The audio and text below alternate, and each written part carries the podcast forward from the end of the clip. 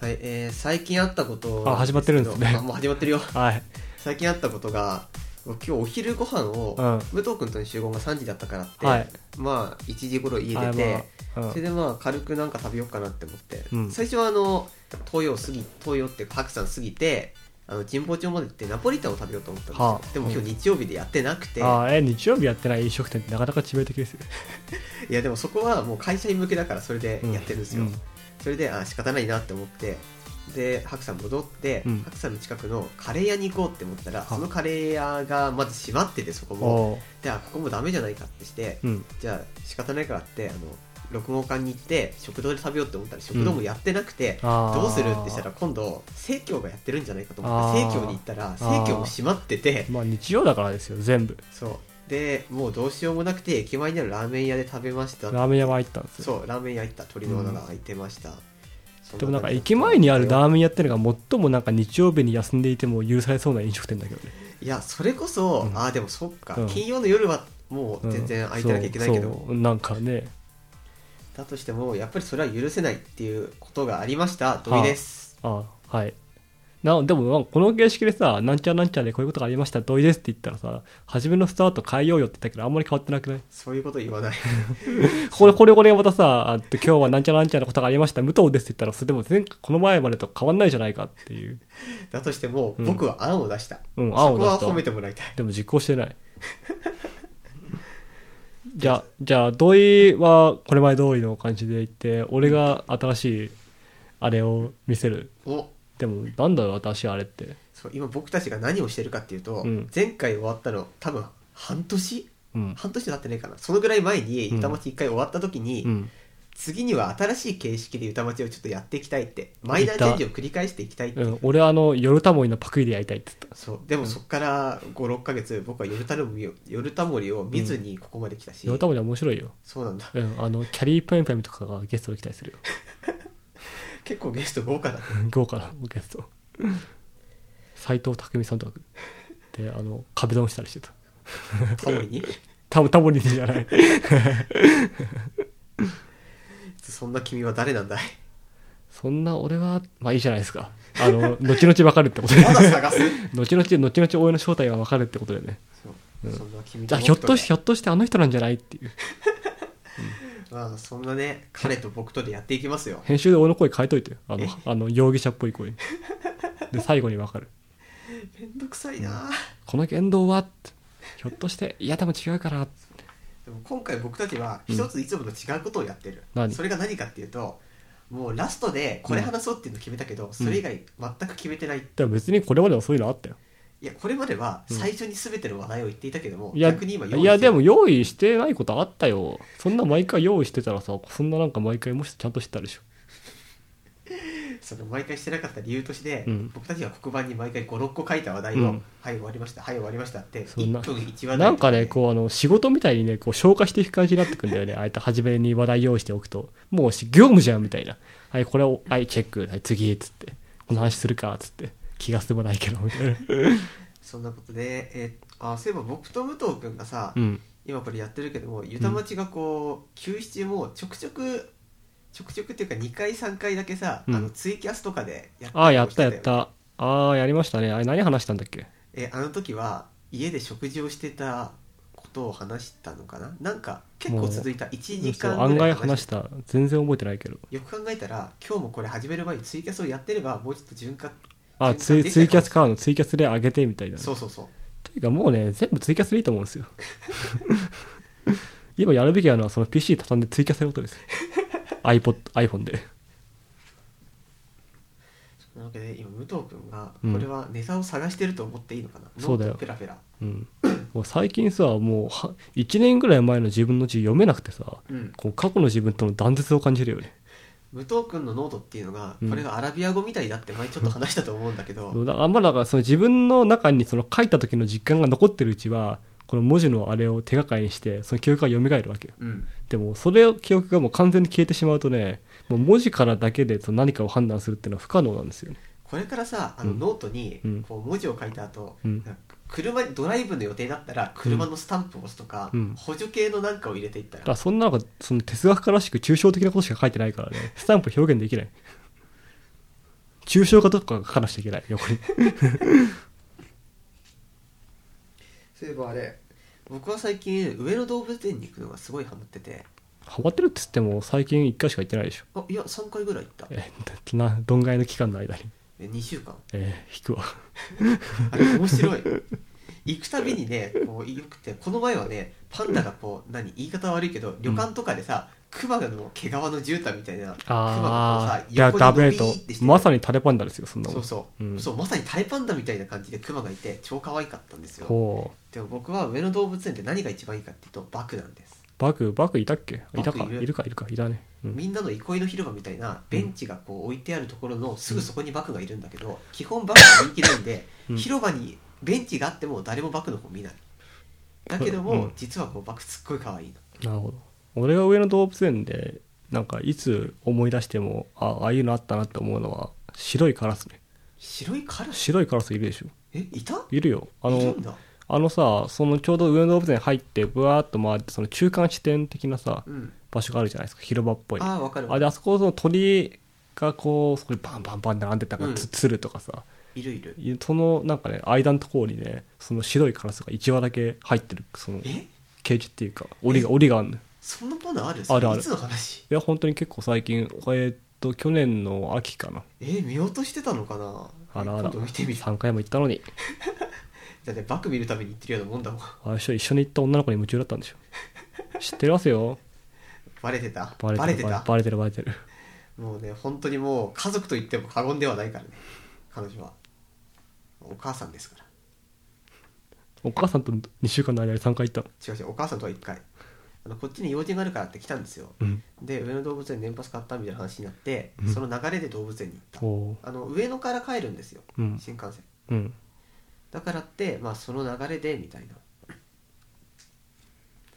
あとあの上野動物園は基本的にこう一人で行っても動物園のついでにどっか寄れるからいいんですよねまあ上野は何でもあるからねそうそうでもただね上野界隈は何でもあるけど全部閉まるの早いんですよあの5時とかに終わっちゃう5時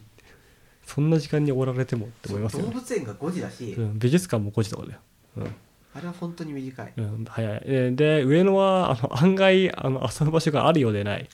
まず映画館がない。あ本当だ映画館ない、うんあない。確かにないぞ、うんそう。でもね上野動物園違う上野じゃなくて東京行った時に、あの上野周りでうん。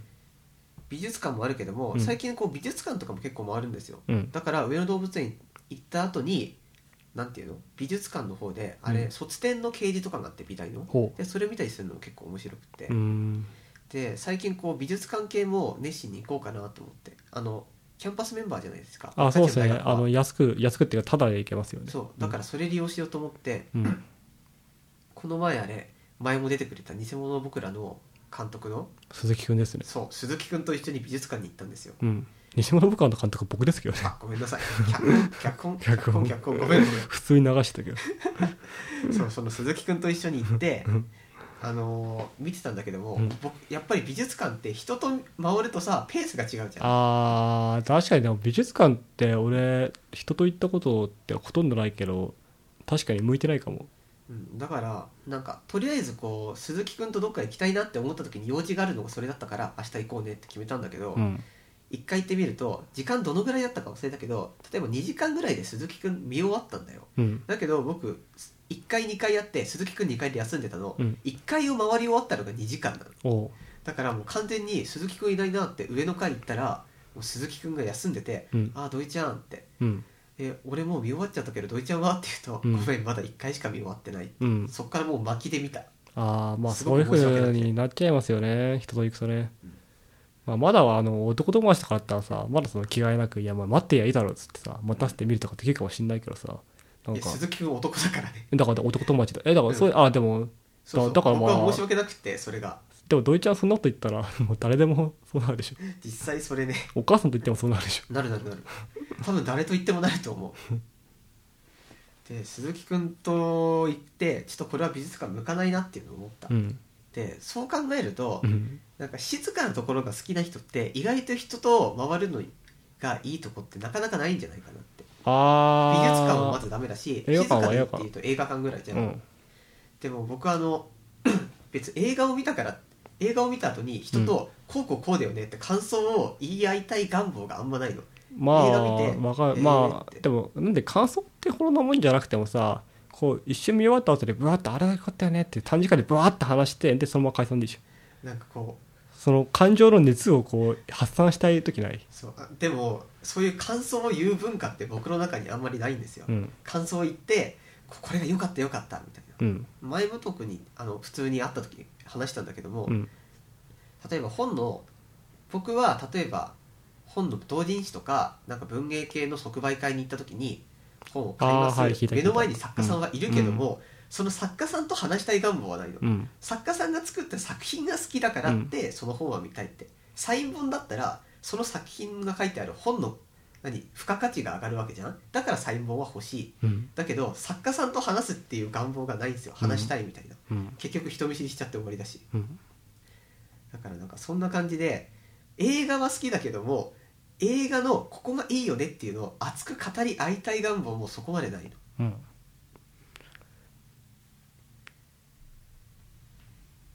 そんでもあれでしょそんな土井さんでもこの映画を見た時はさすがに高ぶって人にたくさん感想を話したよって映画が一本はあるんじゃないですかえ感想あでも最近だとね「あの風立ちぬ」のヒロインが可愛いっていう話をうんシネグの先輩としましたうんあのもう放送されたし言っていいと思うんだけども主人あれ武藤君見た見てないよあ見てない かえじゃあまあざっくり話すと主人公が飛行機作るよって主人公めっちゃ飛行機作るのうまいよって、うんだから飛行機飛ぶのすごいねって話なんだけど、鳥人間じゃあんあそううんまあ 実際ねあのバードマンのマジでガチのやつみたいな感じ、ほううんうんうんなんていうか本当に飛行機を制作してる人の人生みたいな話なんですうよ、んで東工大入ってねチェックのシャツ着てねメガネでチェックです前も何回も回したけど東工大のやつらね全然チェック来てないよマジで えあれ武藤君が見た時ってさ、うんなんかそういうこう何衣替えみたいないや、俺結構、俺結構ねね、今まででね、5、6回行ってんすよ、東工大。で、東工大の知り合いもいいんだけどね、チェック目にした試しがない。それはあの東工大の知り合いが武藤君を呼ぶ時に、うん東工大のそういう悪いイメージを払拭しようと友達に LINE とかで連絡して俺の友達他大学のやつが来るからみんなチェックをやめろってその日だけやめたそれはちょっと申し訳なかったな。そうそれで風立ちのヒロインが超可愛いのチェックの。チェックじゃないなんかあの東工大の日々でしょょ違う違う違う普通に可愛いちゃんと可愛いしなんか清楚うん。姫だからね。姫だからじゃない、 まあ、お嬢様だけどもお嬢様であって姫ではないうん。なんか主人公があのどっか避暑地に一回体をやすなんか心を休めるんじゃないけど、しうんちょっと疲れたからって休みに行くのうん。その時にその子と出会って主人公どうしたと思う飛行機作ってる主人公だからって女の子の気を引くために「おーい」って手を振ってからあのゴムでさゴムが動力になってるうん。なんていうの学研の付録とかであるような飛行機あるじゃん、うんこうふっゴムゴム巻いて飛ばすとくるくるって回ってくやつあれを作ってうん。こう窓から投げるんだよほう窓じゃないあの下から投げるの、うんそうすると女の子はベランダにいてその飛行機を取ろうとするのうん。でもそれが取れなくって1回取れない2回取れない3回目は取ることを諦めて主人公にひたすら手を振るっていうそあーの動作が超可愛いのあざといで。あとそれで思ったけど今ゴムを動力にしてって言ったけど全然ゴムじゃなかった普通に紙だったへえ。ただの紙切れだけど主人公飛行機とかのそういうのがうまいからあーちたゃんだとのね。紙切れだけで投げると1回転2回転3回転っていう風に縦だよほう縦回転をする飛行機を作れるの、うん。そのぐらいの技術があるっていうのをもうそこで自分の腕はこうだぞって見せて女の子の気も引けて可愛いところも見れてしかもこう学力が高いアピールもできるっていうところはあるんじゃないかと思ったら多分僕がねすごいこう曲がった見方をしてるようになるし哲学、哲学家もできるよ。哲学家でそういうアピールしようと思ったらどうすればいいんだろう。あの、彼女が嫌いな相手を論破するとかじゃないです か。彼女が論破されそうになったらいやでもその意見はおかしいっていうそれやだな。実際風立ちの主人公は本当にいい人なんで、うん別にそういう性格悪いとこ一切ないです、うん。本当にいい人ですうん。でも話を戻すと哲学家でそういう相手がいた時にどうアピールするかってまあ実際問題としてなんかこう端的に問題提起してこうきちんと理路整然と自分の意見を言うだけで哲学家はいいと思う小難しいことをあ変にこう何こねて言うような感じっていうのはみんな面倒くさがってーまあそうかもね。こう論破していくスタイルになって聞こうとしないから、うん自分の意見を聞かせるためにはやっぱりこう簡潔に伝えたいことをしっかり伝える力が必要ですうん。やってみ。じゃあなんかこうお題を出してよそれに対して僕はもう簡潔に思いを伝えるえーじゃあ、哲学家で残り2年いる理由を、これこれこうだから哲学家だと2年いるのは、じゃあ、あの、有益なことなんだって言えっっとまず僕はうん第一に大学に哲学科として入った、て。はい。次に入試制度が変わって今から学科を変えたり大学を辞めたりするっていうのはすごく面倒くさい、うん。 3に大卒の資格が欲しいうん。決まりですなるほど。転科試験受けなきゃいいじゃん。ん転科試験。実際今転科試験を受けたとして受かるだろうかっていうのは不安はあるよね転科試験って言ってもさ多分単位数とかもあ関係あるにしても根本的なさ入試と同じ学力は必要だと思うんですよ まあ、そうなのかね。全然知らないけど。実際厳しいと思うなんか前ねあの一応東洋受かったけども東洋じゃなかった時の大学から他の大学に受かるに転科するにはどうしたらいいんだろうって高校の頃調べたのうん。で調べたらあのそういう転科プランとか大学を変わるプランはあるんだけどなんか転科試験っていう普通の筆記試験を受けなきゃいけないんですよどこもほだから根本的な学力はなきゃいけないけど大学生って総じて高校の頃の学力は下がってしまうもんなんでう。まあ、そういうもんですよね。でもなんか、俺の友達で、もともと高校理系だったんだよ、そいつ。うんでも、大学受ける、まあ、3, 3年になってからかな。分転して、うんちょっと理系厳しいっつって。へで、文系で大学入った後で、この前会ったら、あの、やっぱり、その、ちょっと、あの、その、諦めきれなくて、利点して、今、建築系やってるっつって。すごいねへーって思ったなんかこうなんかこう頑張ってるなって思ったそういえば最近僕は気づいたことがあるうん世の中でもうあの塾塾講師はすごく大変だみたいな風潮があるじゃないですかまあみんな言うね実際大変なんだろうけどう、んでもこう社会に入る時の企業試験とかになった時に、立方体の面積を求める公式はとか、うん立方体の面積を求めてとか、うん台形の面積はとかいうのを来た時に、こうあの塾講をやってると絶対にそういうのがスッと出てくるからその辺は得だなって思ったこの間うんそれだけそうかじゃあ塾講やればえやだそれでも塾講やらない理由を理路整然と話して知らないことを知らない子に簡潔に分かりやすく問題を伝えなきゃいけないうんそれが難しいうんあとたくさんの子に会ってその子たち一人一人に対して適切な指導をして他の日常の時間も削られるのは嫌うんです、そんなことを言いつつ、まあ、僕たちはそう言うても進級を無事にしてよかったよかったそう無事3年生ですよハブの人で留年した人は誰も知らないめでたいてか留年したら言えないそんなことを言えない ああと10分って書いてある一応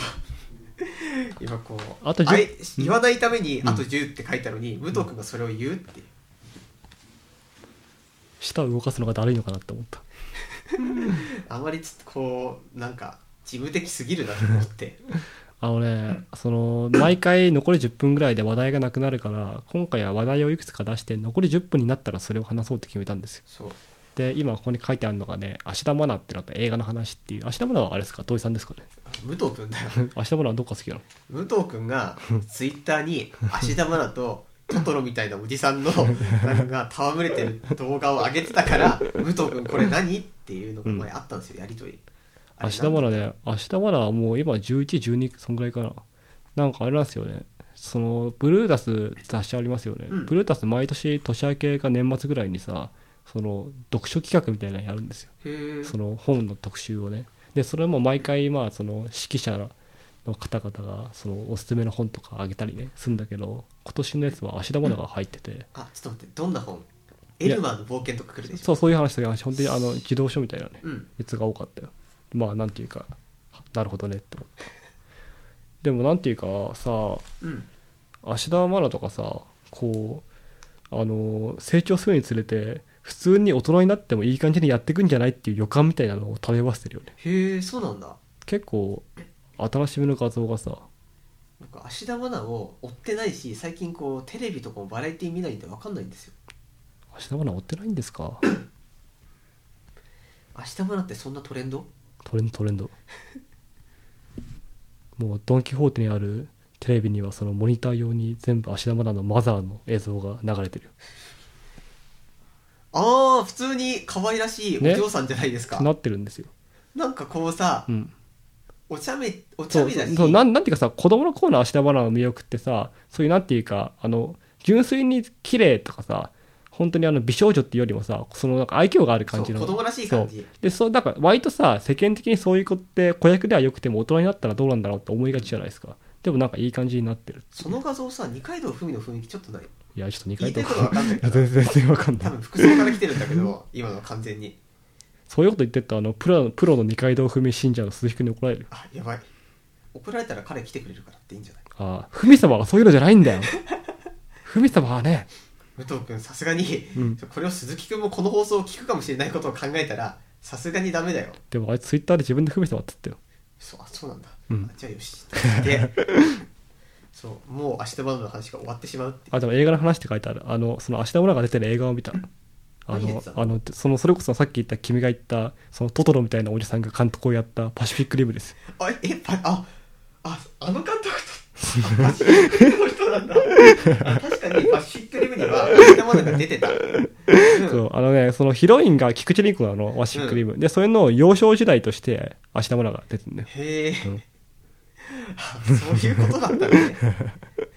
ああ特進行きましたちなみにそのトトロみたいなおじさんの名前デルトロって言うんで すよ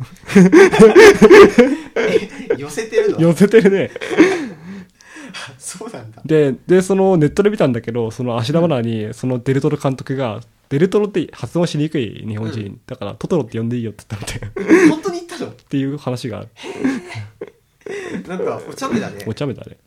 俺そのパシフィックリム気に入ったんで、みうん見終わった後でそのオーディオコメンタリー入ったからそれ見たんだけど、うんそれずっとそのデルトロ監督が一人喋ってんの、うんやばかったよそのねああいう日本の特撮とかそういうのを好きな人なんですようんでずっとそういう特撮とかのマニアックな話をし続けるっていうえオーディオコメンタリーってそれは何、翻訳でなんかなああの普通に字幕あるじゃん字幕があ字幕でそのなんかあのウルトラマンのその造形のナイトタオルがどうたらこうたらとかそのゴジラのスーツアクターの誰彼はどうたらこうたらってへーずっとしてんだよ、あもうパシあでもパシフィックリムなんかその辺結構好きっぽい感じしたうもんねん、、そう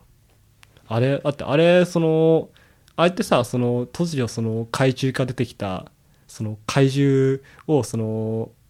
あのなんていうかイエガーとかいうそのメカでさ、うんに人間が乗って倒すっていう話じゃんそうあその怪獣はその映画の中でも怪獣っていうローマ字表記表記が出へてーて怪獣っていう名前で、うん、すごいね日本名なんですよいいっすねんあれ最近あの気になる映画で、うんピクセルっていうのがあるんですよあはいあれですねあのなんかドンキーコングとかインベーダーとかそういう昔のレトロゲームがうん人を襲うってやつで、うんなんで襲うかっていうとこう人間が宇宙宇宙に対して友好的なこう、地球に来てよおいでよとか、うん人間超楽しいよっていう電波を送ったら、送ったんですよその中にレトロゲームの映像も入ってて、うんでも宇宙人がそれを見たらもうドンキーコングとかとかお話もインベーダーってさ、うんもうガチで戦争っていうか戦闘じゃないですか、うんうんああいうのを見てもう人間は俺たちのことを敵視してやっつけようとしてんじゃねえかって思って、そのインベーダーとかに模したうんあの何敵を地球に送り込んでくるっていうか、うんでそれの何が面白いかっていうとドンキーコングとかはさ普通にこう映画映画みたいに塔の上にいてわーってななんか投げたりとか人を襲おうとしたりとかでインベーダーもさ言うてこうピコピコって飛んでさチュンチュンって攻撃するだけなのでもパックマンだけは橋をガツガツ食べるのうんしかもあのビルとかがあったらそのビルももうあの口をパクパクパクってする動きで全部飲み込んでって、うんパックマンが食べた後っていうのはビルとかもうブロック状の瓦礫しか残んないうん、えでもあれってさそういうそういう攻撃的にはさあいつらが増えたものは全部ピクセルになっちゃうって話だったっけ、あのね確かそうだったうはず、ん、で軍隊が対抗できないからそう世界ゲーマー中がそう世界中のオタクたちが攻略法を見つけようとするって話ドンキーコングみたいなことを言ってる、そうできるできるできるっつって強い強いって話でしょ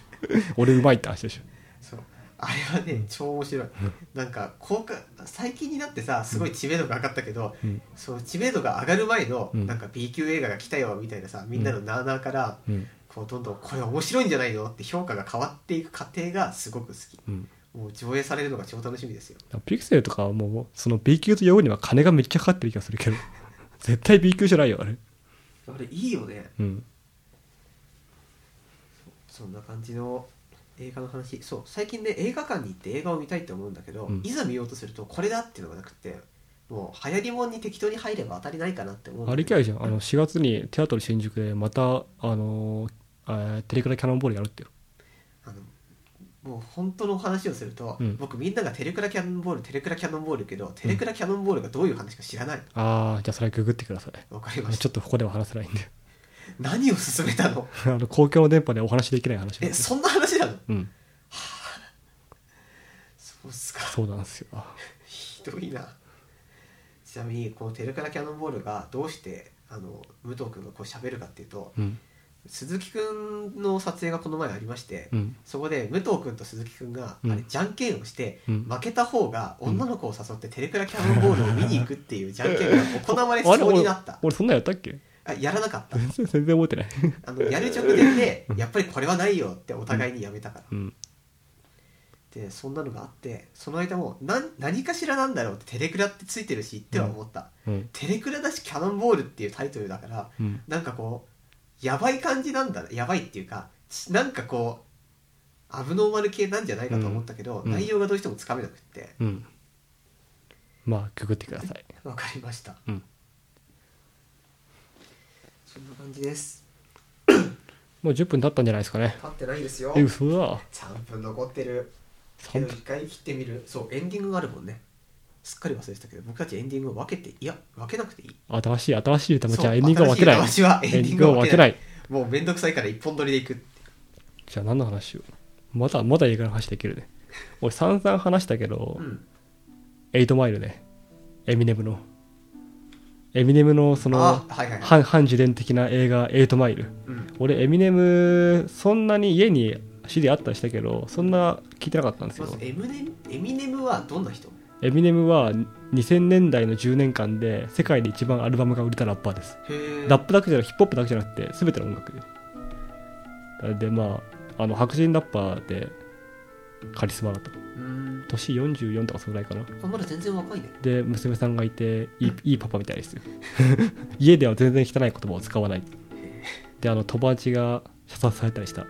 事件 があった俺がそうなの俺が小学生ぐらいの子に目覚ましテレビで見た曲があるんだあえ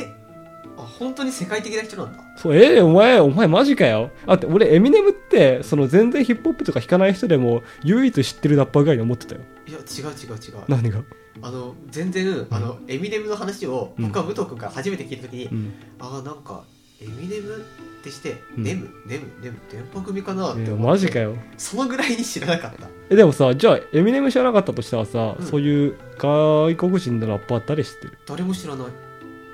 うん誰も知らない、んあの僕ラップ文化の中にいなかった、でもさエミネムとかって普通のさそのあのヒットチャートとか入ってくるでしょ、ヒットチャートとか見ないうん、だから僕は音楽もなんかラジオで流れてたりするのから知るぐらいだからって、エミネムラジオかかるよあのエミネム僕が聞くラジオだとそういう曲がかかるのは「あのやついパワープッシュ」っていうやつい一郎が最近推してる曲をかける時か、うん福山雅治が弾き語りをする時かそれか福山雅治が「今日はこの曲」ってやって流すやつしかないんいでや今日はこの曲エミネム のラップゴッドっつってそれがあったらもうやってたかもしれないけど、んニコニコ動画にうん、あのエミネムのね書かなきゃなえっとねあ曲ちょっと浮かばないけどそのエミネムのその曲の PV に合わせてそのその適当な字幕をそこに日本語でバンバンつけてって、うんそのエミネムさんが教えてくれるシリーズっていう動画があるっていうのを最近知ったのよへだからそえのエエミネムさんがそのアクアリウムについて教えてくれるようですっていう えエミネムがそのそのアップしながら字幕はそのなんかアクアリウムのそのこういう水槽を変えるみたいな えでも全然合ってないです絶対それは言ってないんだけど嘘字幕シリーズみたいなことでしょそうそうそうでもねなんかなんかねその面白いんですよへえエミネムさんが真剣にこう言ってるっぽく見えるわけ、 じゃあ、まあ、見てみます。まうん、あ、そんな感じで30分経ったので、うんえーまあ、今日はここまでということで、えーっと、お相手は僕、土井と、あ俺結局最後に自己紹介するスタイルだこれ誰、えっと、あなたは、武藤でしたはい、お疲れ様です。ナイス